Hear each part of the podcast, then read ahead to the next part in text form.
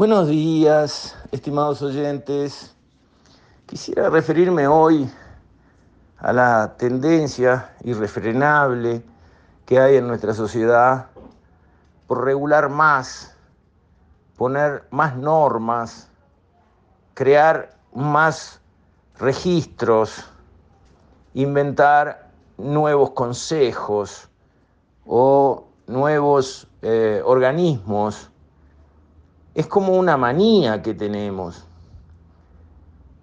Estribo, por ejemplo, en la propuesta de una ley de talles que está ahora circulando para obligar a los comercios a que tengan todo un abanico de talles, este, porque quizás podía darse el caso que una persona con un talle especial o porque es muy alto, porque es muy gordo, o porque es muy petizo, lo que sea, justo en ese comercio va y no encuentra el talle.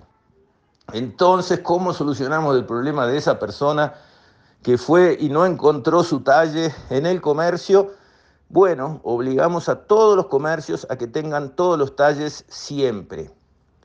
Ahora, yo pregunto, ¿de verdad les parece sensato hacer eso? ¿Les parece razonable hacer eso? Porque todo tiene una reacción. Es el principio de acción y reacción. Es como jugar al ajedrez. Uno mueve una ficha, pero después pasa otra cosa. Entonces, cuando pensamos en estas ideas, hay que pensar en lo que viene después y sus consecuencias.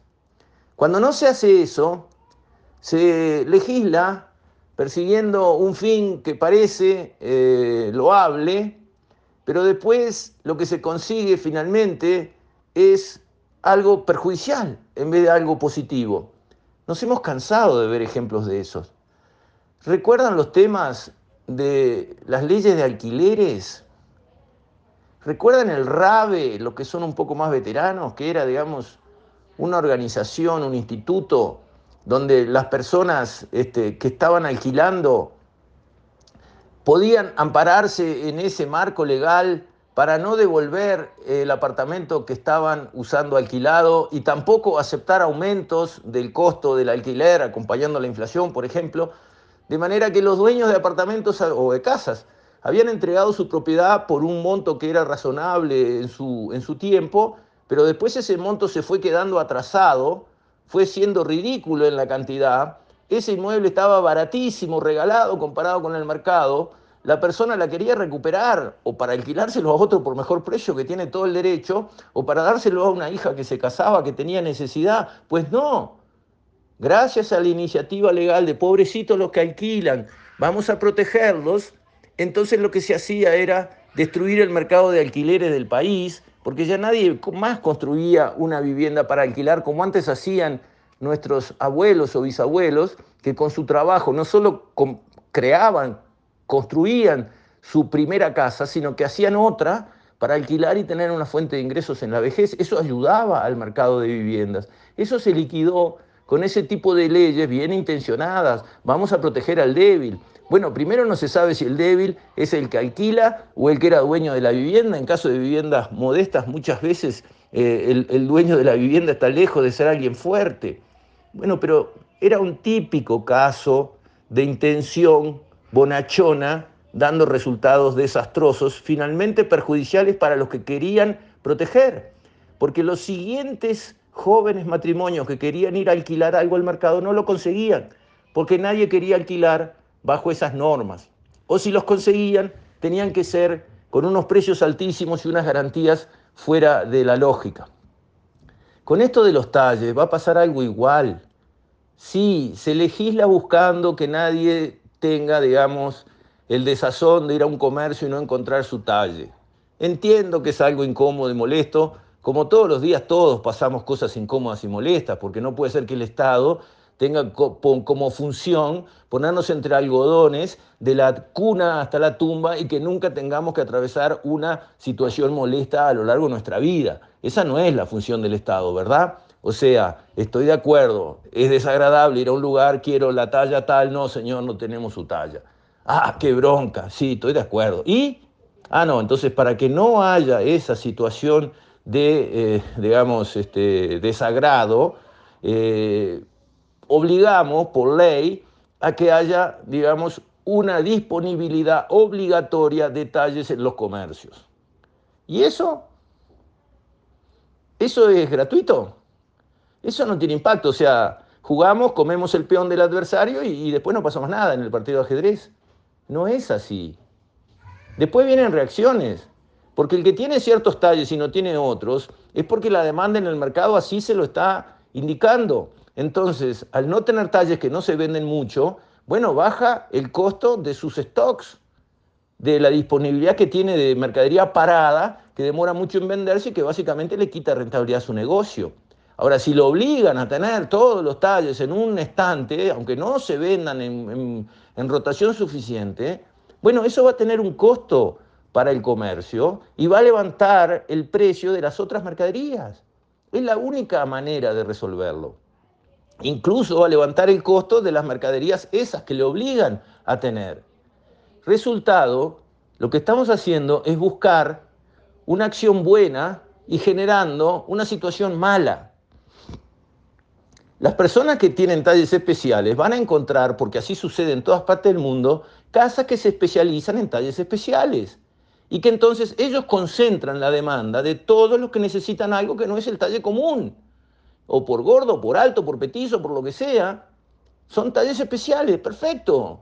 Las personas van a encontrar en una casa de talles especiales que solo maneja talles especiales y que por lo tanto concentra la demanda de talles especiales y entonces puede ofrecer buenos precios porque todos los talles especiales van a comprarle a ellos, van a conseguir buenos precios por esos talles.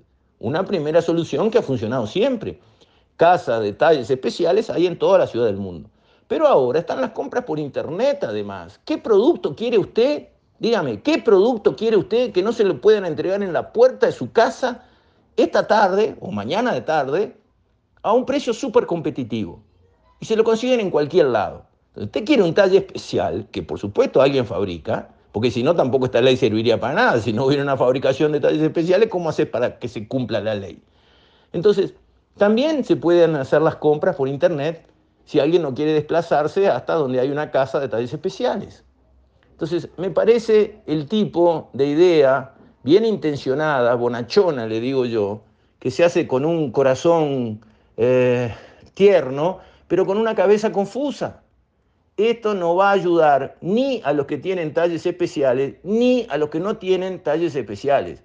Esto es una traba más, una metida más de mano adentro de lo que es el sistema del mercado, donde la oferta y la demanda se igualan, donde se encuentra, digamos, lo que se debe encontrar al precio que se debe encontrar, sin que se le imponga al mercado y a los comercios normas que lo único que terminan haciendo es encarecer todo para todos.